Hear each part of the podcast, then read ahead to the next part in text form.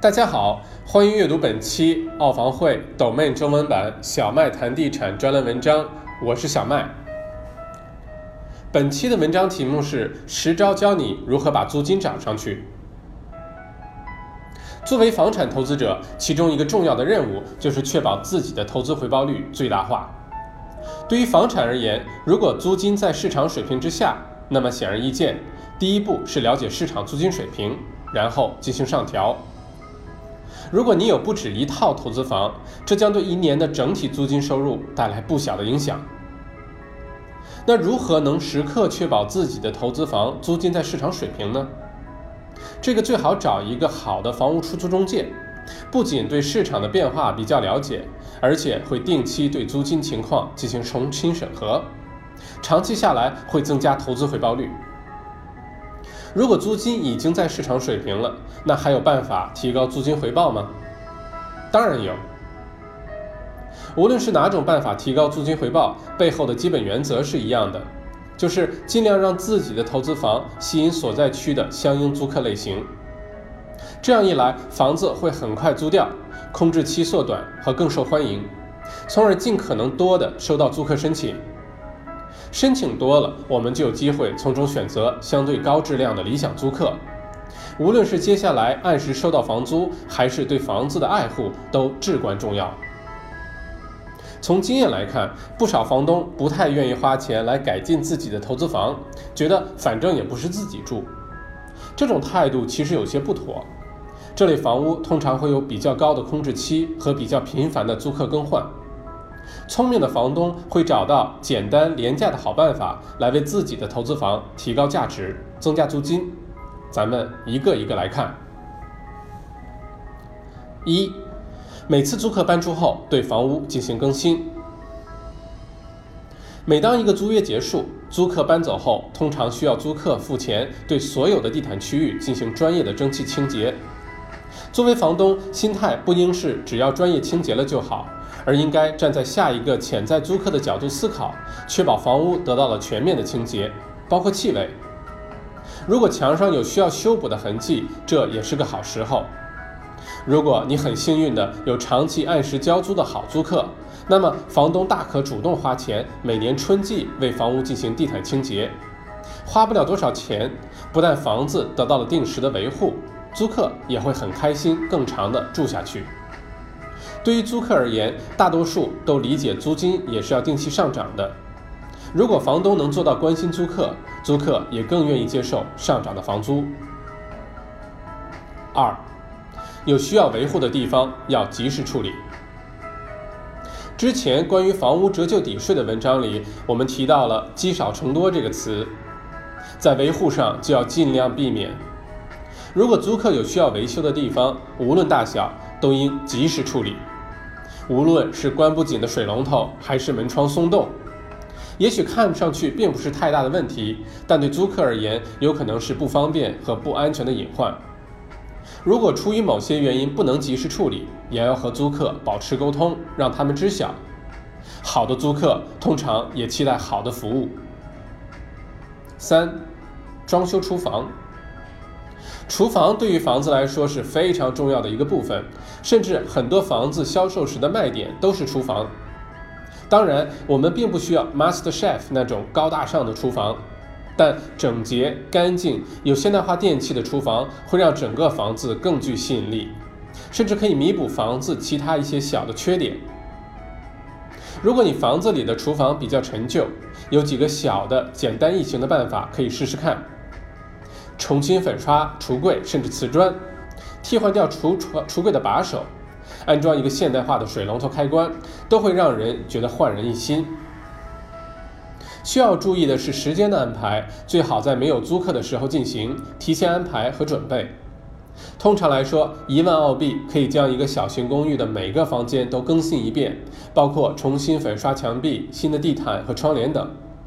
装修完之后，房租会有明显的上涨，抵消掉装修的开销。四，翻新浴室。和厨房一样，很多房子都是成也浴室，败也浴室。陈旧肮脏的浴室绝对会让很多潜在的优势优优质租客转头离去。很多房东都理解浴室的重要性，但会担心装修的开销比较大。其实不然，大多时候房东并不需要翻新整个浴室，可以从一些细节入手，比如更换新的水龙头、淋浴头和一些现代化的装饰物都可以改进外观。新的橱柜、门把、镜子，或者是将浴帘换成玻璃，都会为浴室带来很大的改观。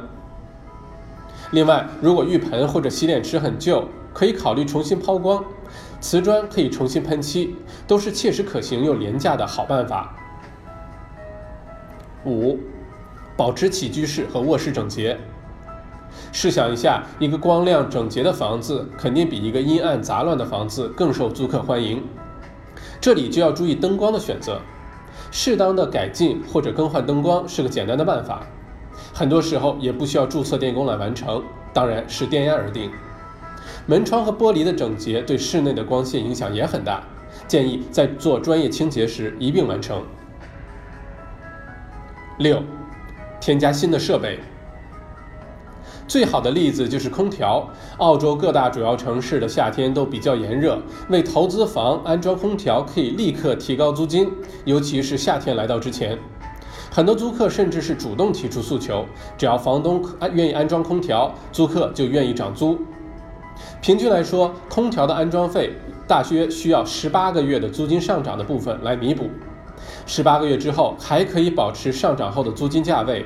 而且可以有效地降低租客更换和房屋空置率。